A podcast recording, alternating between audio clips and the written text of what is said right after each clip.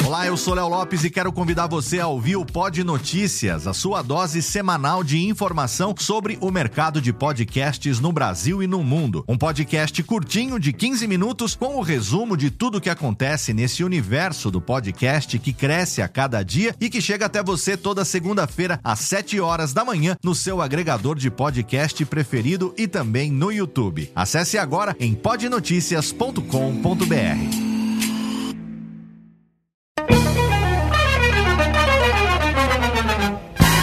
Começa agora, Radiofobia Classics. Radiofobia Classics.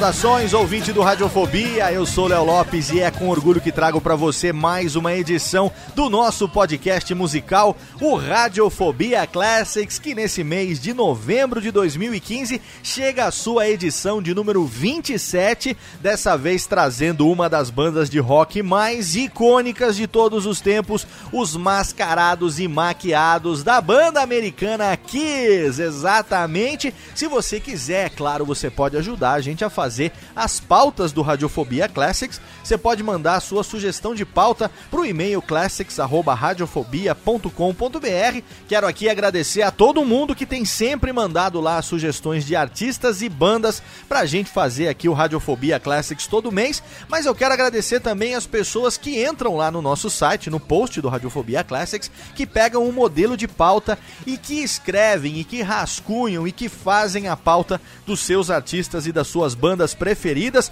como fez o Carlos Augusto Monteiro com a pauta desse programa do Kiss. O Carlos ele tem 40 anos, é jornalista do Rio de Janeiro e ele tem um blog sobre viagens para Orlando chamado Para a Disney e Além, que você acessa no site paradisneyialém.com.br. Ele diz que ainda não grava podcasts ainda, viu, Carlão? Ainda. Porque ele diz que nunca teve coragem de se aventurar nessa empreitada, mas eu tenho certeza que em breve o bichinho podcastal vai fazer o seu trabalho. Quem sabe o Carlos não tem aí em breve mais um podcast falando sobre as viagens para Orlando, para Disney e tudo aquilo que a gente pode encontrar lá naquele mundo de sonhos. Se você quiser, você pode fazer também que nem o Carlos, entrar lá no post, pegar o arquivo, mandar a pauta rascunhada. Eu vou dar aqui uma adaptação colocar no formato radiofônico e vamos gravar aqui um Radiofobia Classic sobre o seu artista e a sua banda, tendo você como colaborador, como pauteiro do Radiofobia Classics. Quero aproveitar também para pedir para você que acessa através do iTunes, através de outros agregadores, que avalie positivamente o Radiofobia Classics e também os outros podcasts do Radiofobia, Radiofobia e também o Alotênica. Se você for lá e deixar as cinco estrelinhas, pode ter certeza que a gente vai continuar sendo sempre muito bem destacado nas páginas principais, não só da iTunes Store, como também dos outros agregadores, belezinha? Mas hoje é dia de falar do Kiss, uma banda de rock que surgiu nos Estados Unidos, nas ruas de Nova York, no ano de 1973, com a combinação de quatro personalidades totalmente distintas. O guitarrista e vocalista Paul Stanley conheceu o baixista e também vocalista Gene Simmons e juntos formaram uma ligação muito forte que se mantém até os dias de hoje. Depois foram incorporados à dupla o guitarrista Ace Frehley, contratado porque chegou para o teste com um tênis de cada cor, e o baterista Peter Chris depois de um anúncio nos classificados onde ele dizia que topava fazer qualquer coisa para ter sucesso. A banda sempre apostou no visual como um dos seus principais trunfos. Kiss é conhecido mundialmente por suas maquiagens e também por seus concertos pirotécnicos e de toques circenses, por que não? O Kiss já recebeu 28 discos de ouro, vendeu mais de 40 milhões de álbuns somente nos Estados Unidos e desde a sua formação comercializou no mundo inteiro mais de 100 milhões de álbuns. Não é pouca coisa não. Kiss também é a banda que mais ganhou discos de ouro nos Estados Unidos, segundo a Recording Industry Association of America.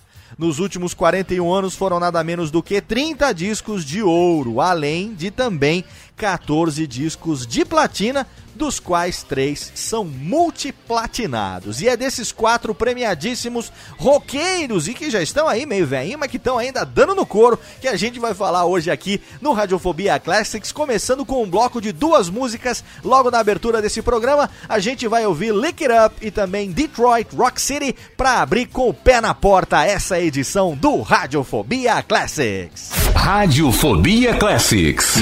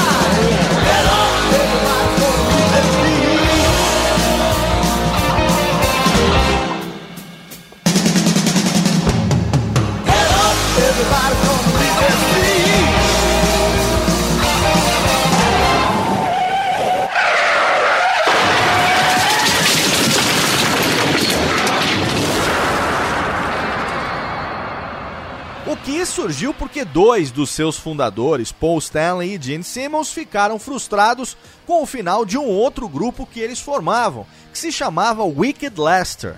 Eles decidiram então criar uma nova banda que realmente agradasse aquilo que eles queriam fazer. Depois de encontrarem os outros dois músicos, a busca de um nome para a banda foi mais um desafio. Eles queriam um nome simples, fácil de ser lembrado, mas que também soasse forte. E acabaram se inspirando num concurso de beijos de Nova York, chegando ao consenso de Kiss. Veio então a concepção do figurino e também dos personagens, numa mistura de super-heróis dos quadrinhos com personagens do teatro japonês, o kabuki. Cada um definiu o seu personagem de acordo com a sua personalidade. Isso é uma curiosidade interessante. O Gene Simmons, fã de filmes de terror, era The Demon, ou o Demônio. O Ace Frehley, sempre no mundo da lua e consumidor voraz de álcool, era o Spaceman, o Homem do Espaço.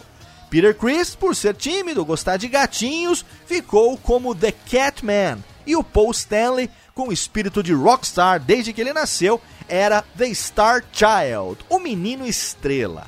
O mais interessante é que por muitos anos a identidade dos músicos foi mantida em segredo, o que ajudou a construir a mística da banda. Ainda em 1973, depois de muita ralação, com shows por vários lugares de Nova York, foram descobertos pelo empresário Bill Alcoin e no mesmo ano assinaram um contrato com a recém-inaugurada Casablanca Records do Neil Bogart, outra figura muito importante na carreira do Kiss. Os músicos do Kiss sempre se portaram como rockstars, mesmo nos tempos difíceis.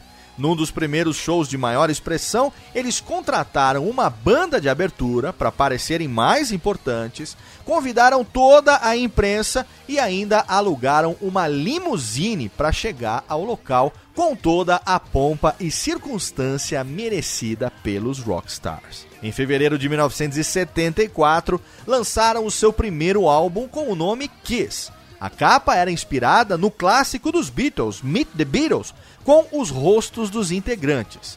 O disco não teve sucesso e a banda teve que voltar para o estúdio apenas para gravar uma versão cover de Kissing Time, um sucesso de Bob Rydell de 1959, para que ela fosse incluída no disco e assim pudessem promover um concurso de beijos organizado pela gravadora.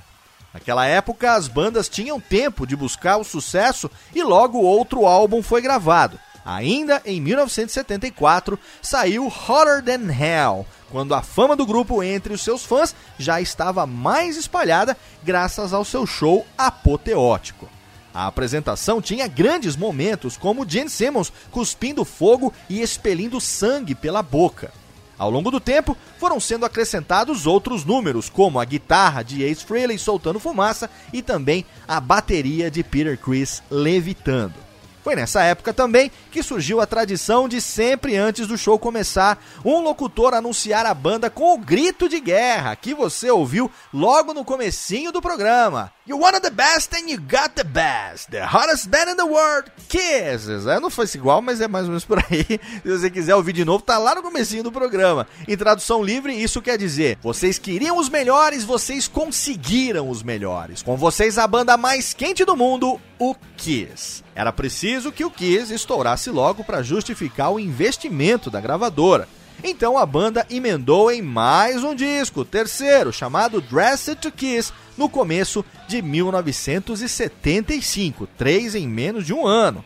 Junto com algumas composições ainda da época da banda antiga de Paul e Gene, chamada Wicked Lester, como She e Love Her All I Can, surgiu o hino da banda, Rock and Roll All Night, estrategicamente composto para ser o cartão de visitas do Kiss. É claro que nós vamos fechar o programa com ela, mas agora a gente vai para um bloco musical com nada menos do que seis músicas em sequência. Vamos ouvir Strutter, Deuce, Got to Choose, Hotter Than Hell, She e Come On and Love Me, aqui no Radiofobia Classics. Radiofobia Classics.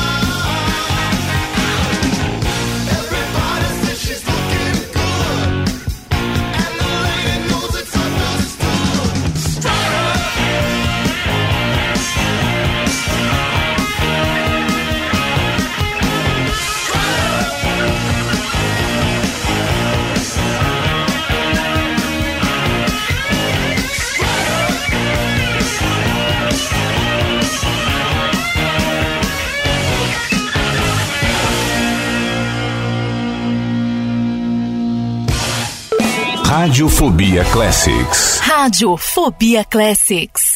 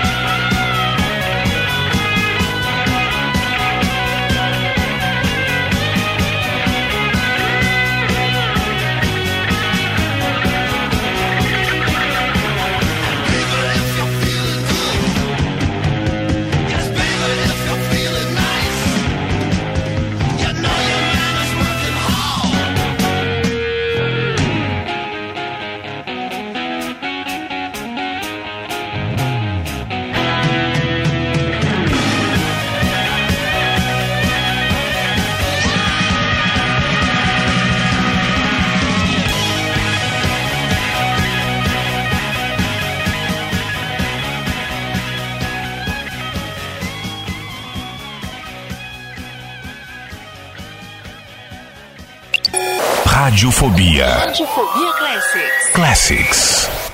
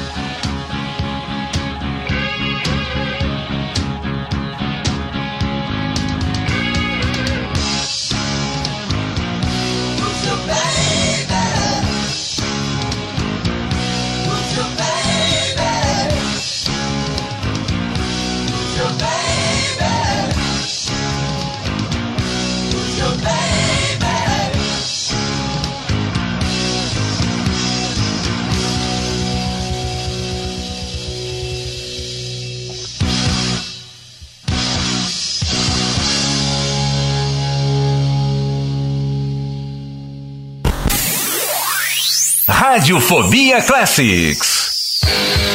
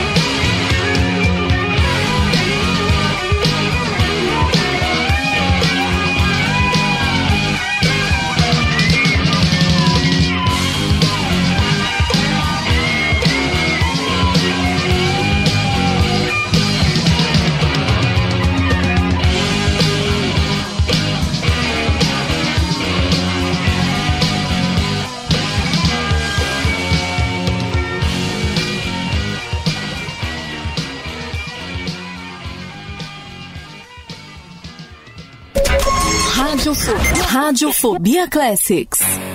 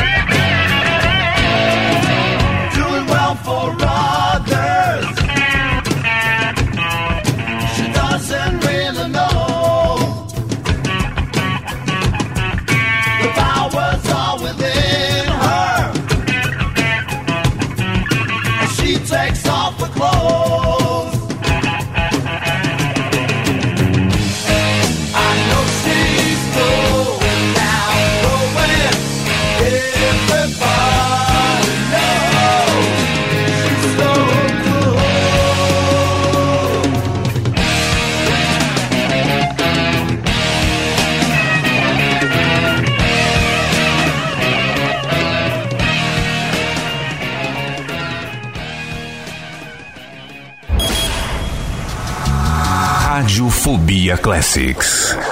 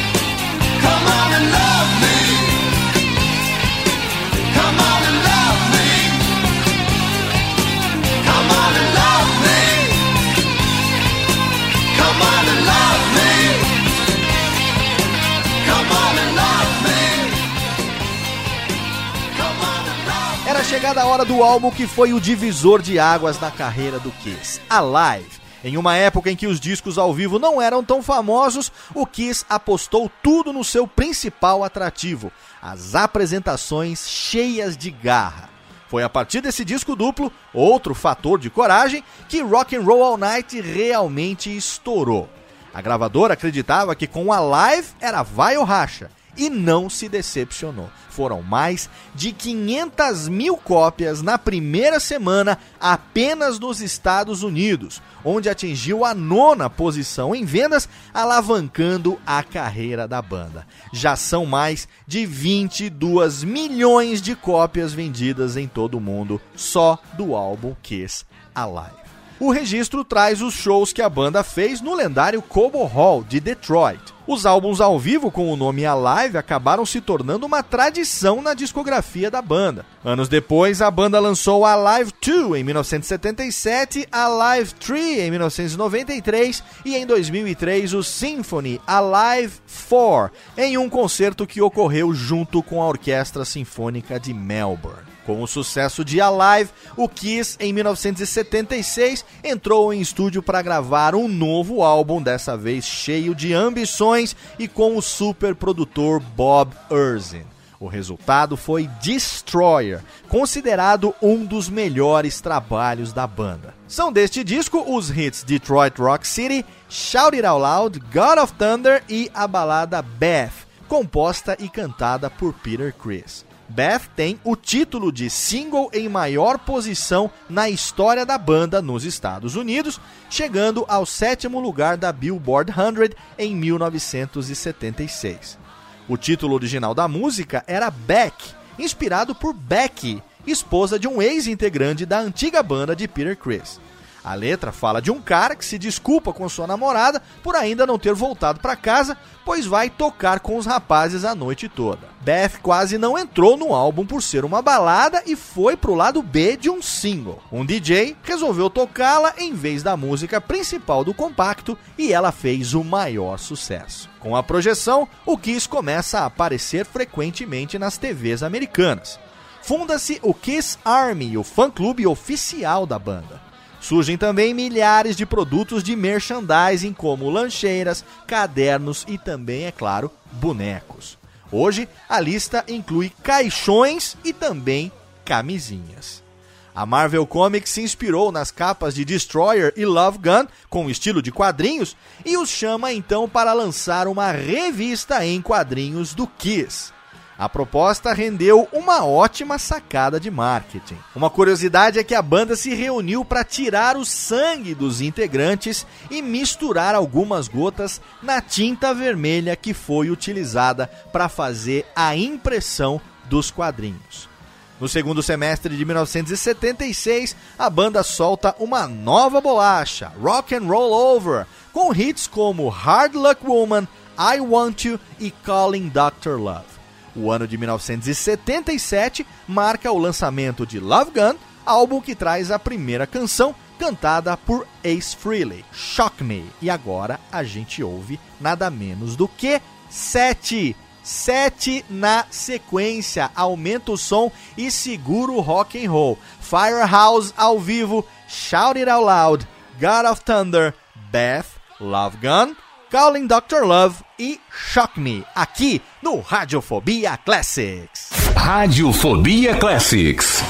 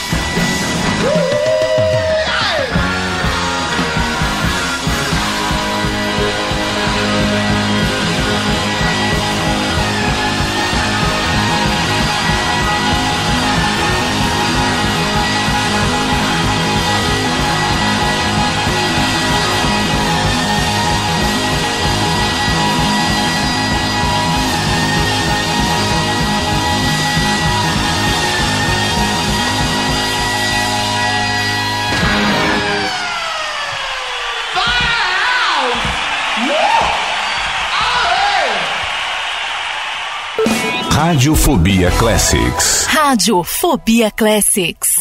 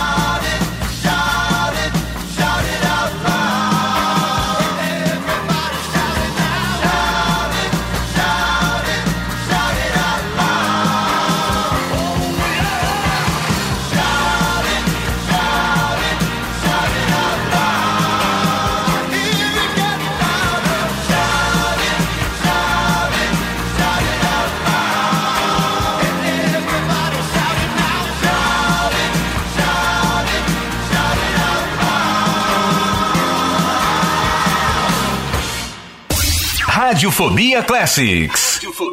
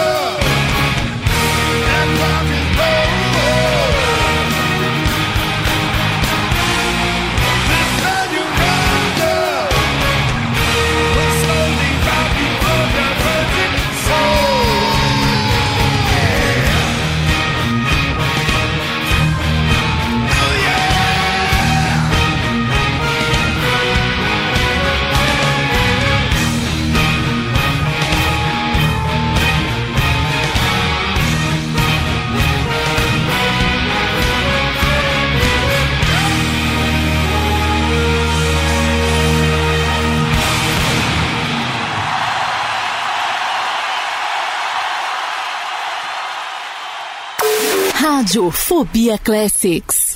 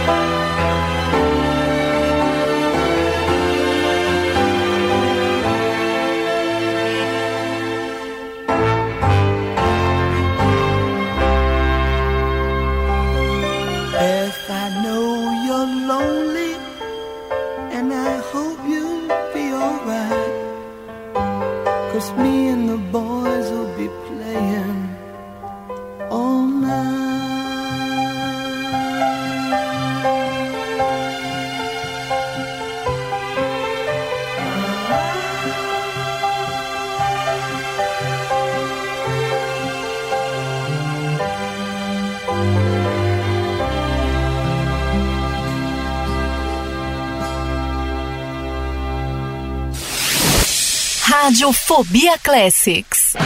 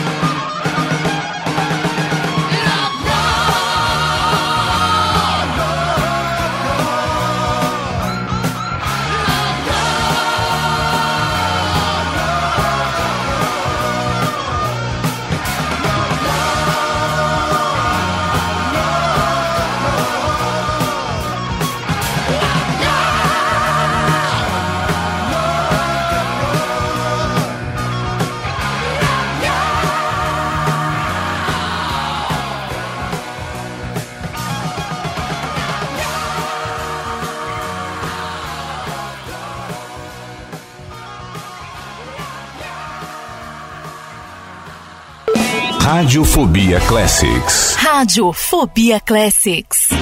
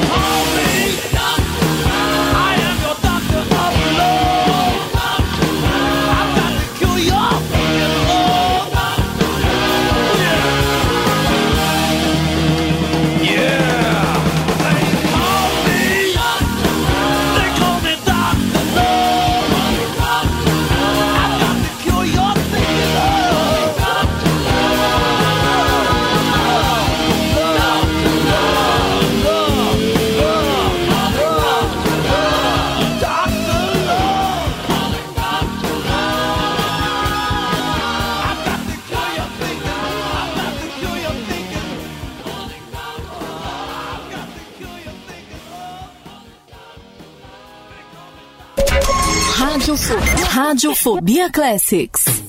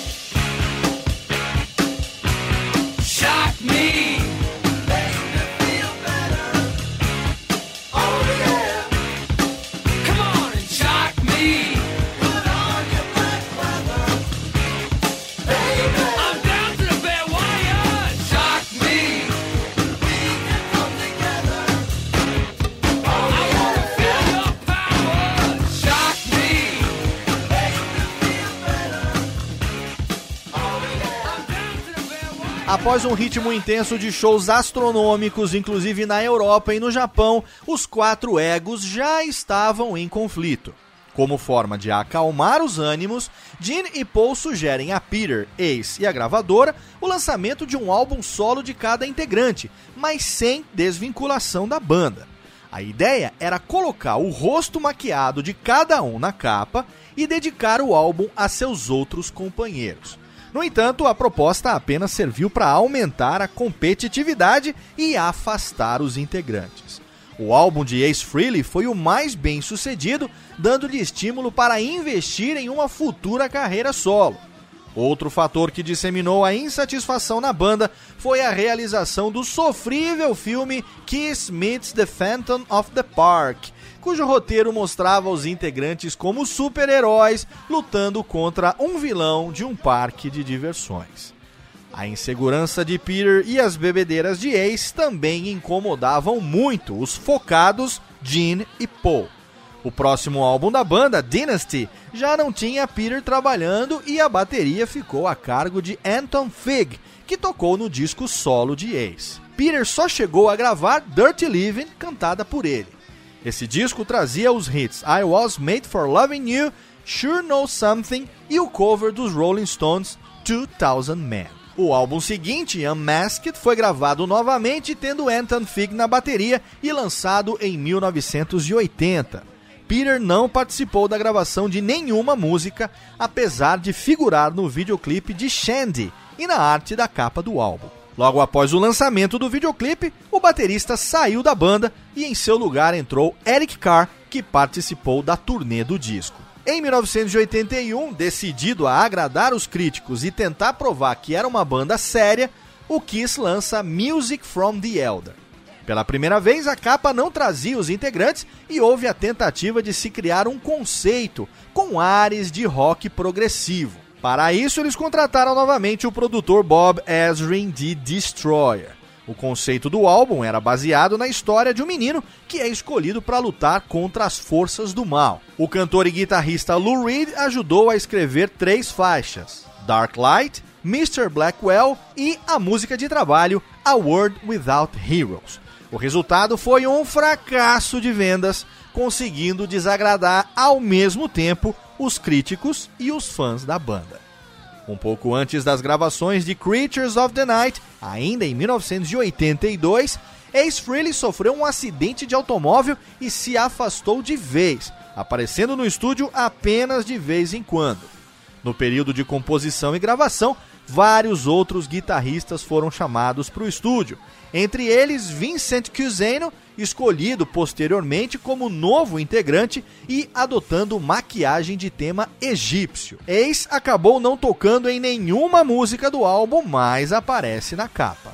O álbum marca uma volta do Kiss ao rock sem frescuras, pesado, e que rendeu hits de sucesso como a faixa título Creatures of the Night, I Love It Loud e War Machine, essas duas tocadas até hoje nos shows da banda. Em junho de 1983, o Kiss veio para o Brasil e realizou três shows históricos nos estados do Rio de Janeiro, São Paulo e Minas Gerais. No Rio, o show foi realizado no Maracanã com a presença de aproximadamente 200 mil pessoas. O show final dessa turnê na cidade de São Paulo é também um show histórico, pois foi o último que a banda realizou com máscara. E agora a gente vai para mais um bloco, dessa vez são cinco na sequência, começando com Rip It Out, na voz do Ace Frehley, I Was Made for Loving You, World Without Heroes, I Love It Loud e War Machine, aqui no Radiofobia Classics. Radiofobia Classics. Radiofobia Classics.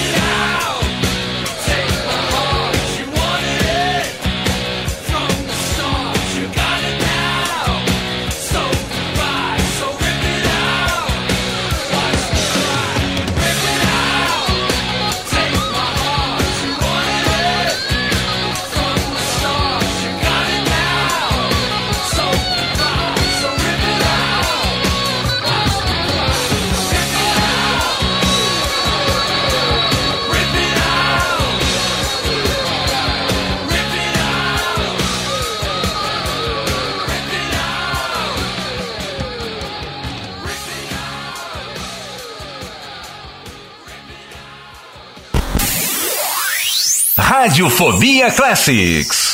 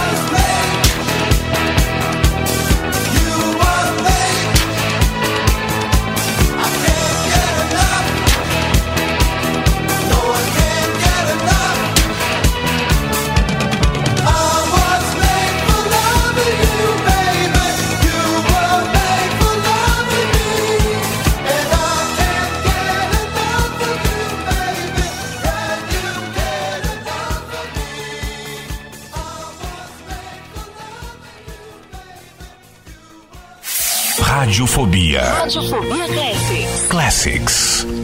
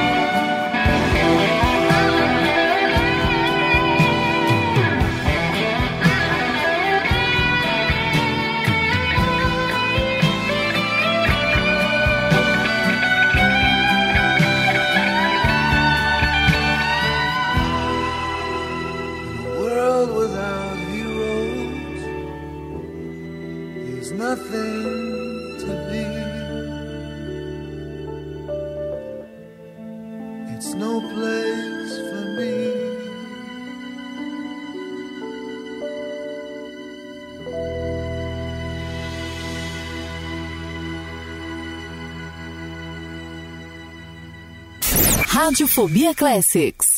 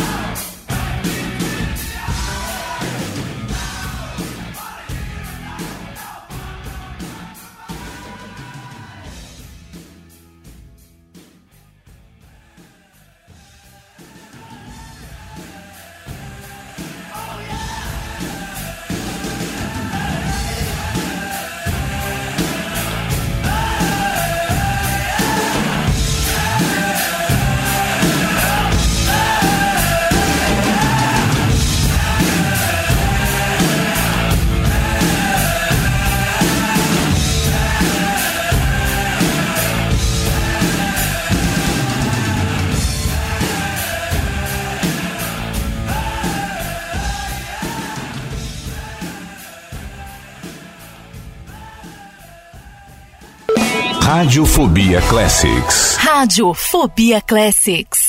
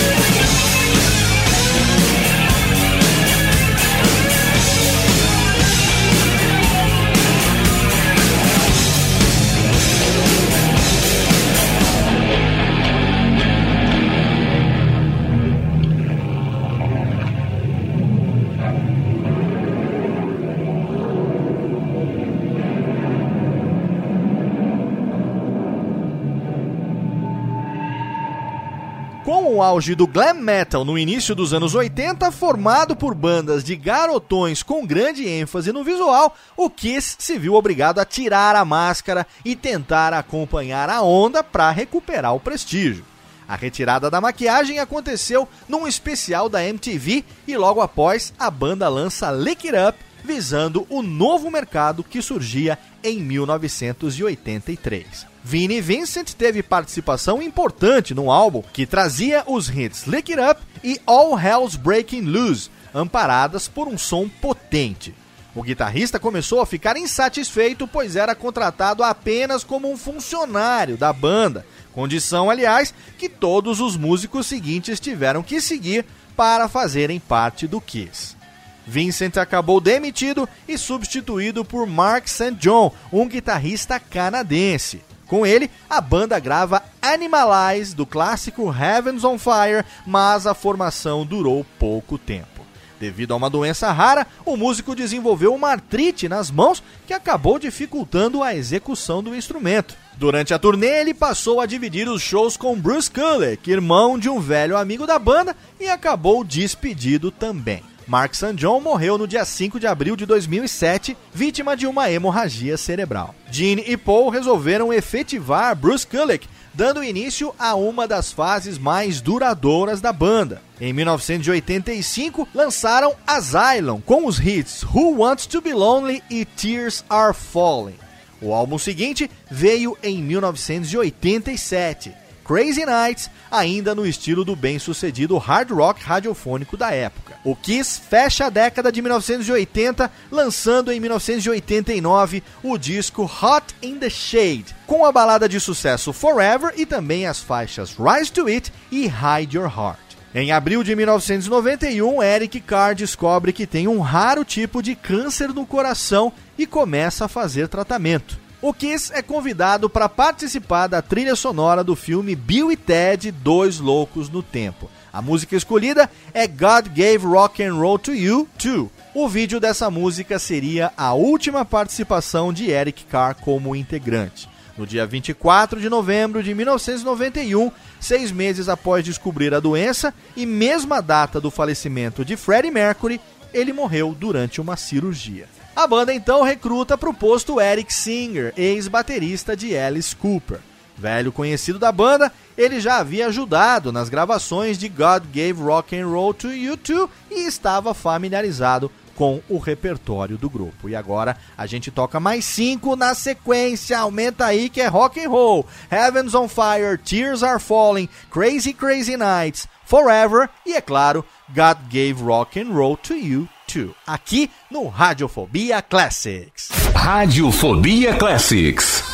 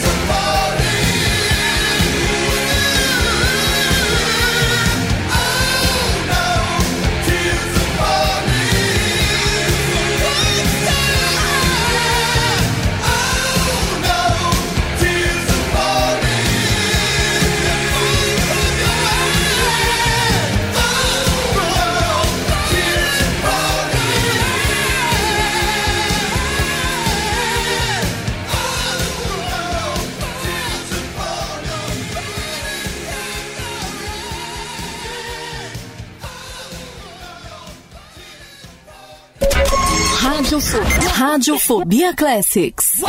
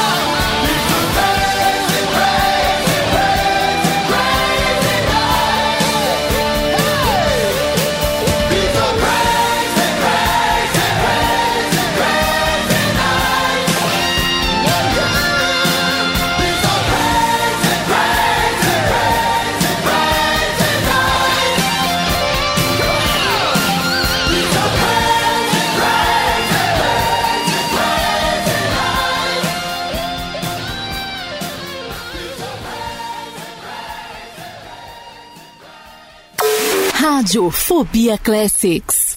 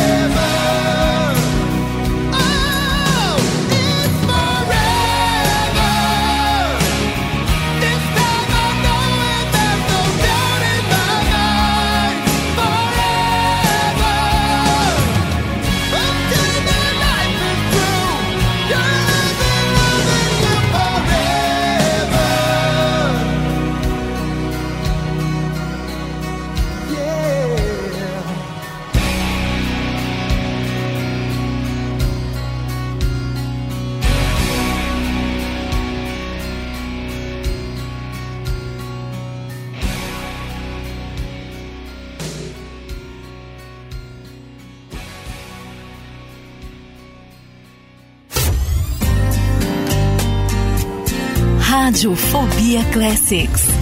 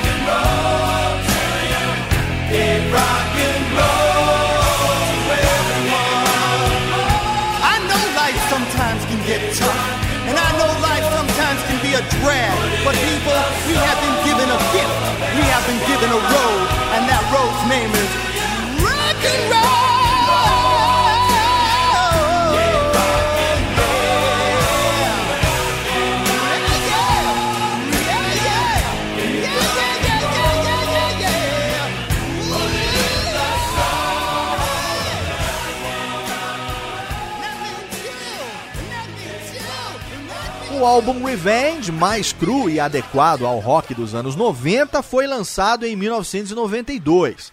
Vini e Jean ensaiaram uma reaproximação um ano antes, o que resultou na composição das músicas Heart of Chrome, Unholy e I Just Wanna. Depois de uma turnê razoavelmente bem sucedida pelos Estados Unidos e que rendeu o álbum Alive 3, a banda investe em shows menores, acústicos, em convenções para fãs. Em uma dessas convenções, Peter Chris aparece para dar uma canja e mostrar à sua filha como era aquela banda a qual o seu pai pertencia. A química volta a acontecer, o potencial de lucrar também, e em 1995 a MTV convida o Kiss a fazer um álbum acústico da série Unplugged da MTV. Kiss Unplugged contou com a presença não apenas de Peter, mas também de Ace Frehley em três canções. Devido à enorme repercussão entre os fãs, o Kiss decide demitir Kulick e Singer e voltar à formação original com as maquiagens. O resultado foi uma turnê mundial, em cujo primeiro concerto, no estádio do Tiger, em Detroit, os 77 mil ingressos oferecidos foram vendidos em 45 minutos, exatamente. O trabalho com a volta da formação original é Psycho Circus, lançado em 1998 e seguido por mais shows com direito a efeitos em terceira dimensão. No entanto, os velhos problemas voltam a aparecer e a banda decide parar novamente, não sem antes programar uma turnê de despedida. No meio da turnê, Peter Criss teve que se ausentar por problemas de artrite e em seu lugar voltou o ex-baterista da banda, Eric Singer, dessa vez com a maquiagem de Catman que pertencia ao Peter.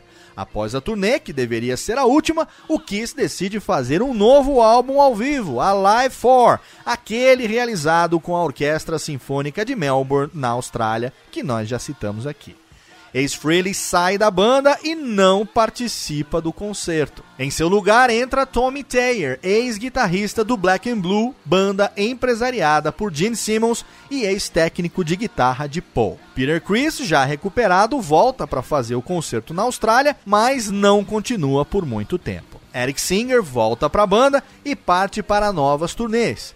A nova formação, livre dos problemas de ego com Peter e Ace, se empolga com a química gerada entre seus integrantes e grava um novo álbum de inéditas 11 anos depois. Sonic Boom é lançado em 2009 com a música de trabalho Modern Day Delilah. Outro álbum dessa formação surge no ano de 2012, três anos depois, Monster, seguido também de mais uma turnê mundial. Em mais um momento controverso da formação original, o Kiss e seus primeiros integrantes, Paul Stanley, Gene Simmons, Ace Frehley e Peter Criss, foram introduzidos ao Rock and Roll Hall of Fame em 10 de abril de 2014, quase 15 anos depois da banda ter se tornado elegível ao posto. No entanto, a organização do evento proibiu o Kiss de se apresentar com seus músicos atuais, fazendo Paul e Gene desistirem de tocar na festa, indo apenas receber os prêmios. Foi a primeira vez em muitos anos que os ex-integrantes se viram lado a lado, embora sem chance de reunião. Pelo menos por enquanto. A lendária ambição da banda é tão grande que recentemente Gene Simmons anunciou uma decisão polêmica. O baixista linguarudo garantiu que a banda irá continuar com músicos contratados, mesmo quando ele e Paul Stanley não estiverem mais tocando. A ideia é que a banda continue existindo como uma instituição e também como uma marca, com outros músicos executando os instrumentos, ou seja, a perpetuação eterna do rock and roll do Kiss. Se isso vai realmente acontecer ou não, nós temos que esperar para ver o que vai ocorrer a partir de agora. E aqui nós encerramos esse Radiofobia Classics com muito rock and roll na veia, falando sobre os malucos roqueiros da banda Kiss. Se você quiser, claro, você sabe, manda o seu e-mail para classics@radiofobia.com.br com a sugestão da sua pauta ou então entra no post, pega lá o modelo de pauta, escreve e manda pra gente. Quem sabe logo logo você não vai ter aqui o seu artista ou a sua banda preferido com uma pauta feita por você mesmo. Já pensou que legal? Antes de terminar o programa, a gente toca as duas finais: Nothing to Lose na versão Unplugged e é claro, a prometida, a tão esperada Rock and Roll All Night. Mês que vem eu tô de volta, conto com o seu download, com a sua audiência. Um abraço e até lá. Radiofo- Radiofobia Classics.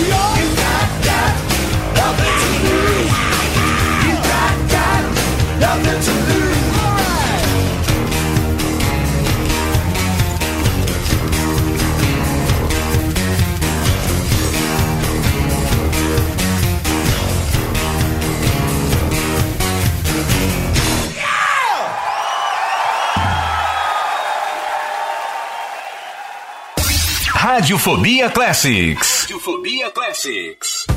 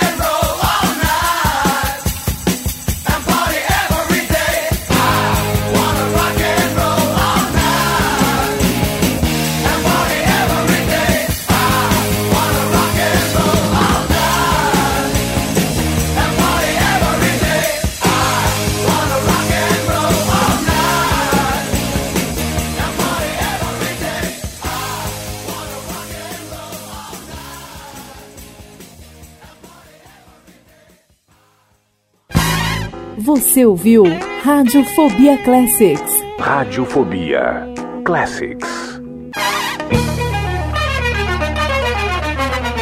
Este podcast foi produzido por Radiofobia, podcast e multimídia. Eu sou Antônio Viviani e quero convidar você a ouvir o nosso podcast Voz Off. Desde julho de 2017, eu e meu amigo Nicola Lauleta temos o prazer de conversar com as grandes vozes do rádio, da TV e da publicidade do Brasil e trazer suas histórias até você. Se você, como nós, é apaixonado por locução, acesse vozoff.com.br e acompanhe nossos episódios aqui na Radiofobia Podcast Network.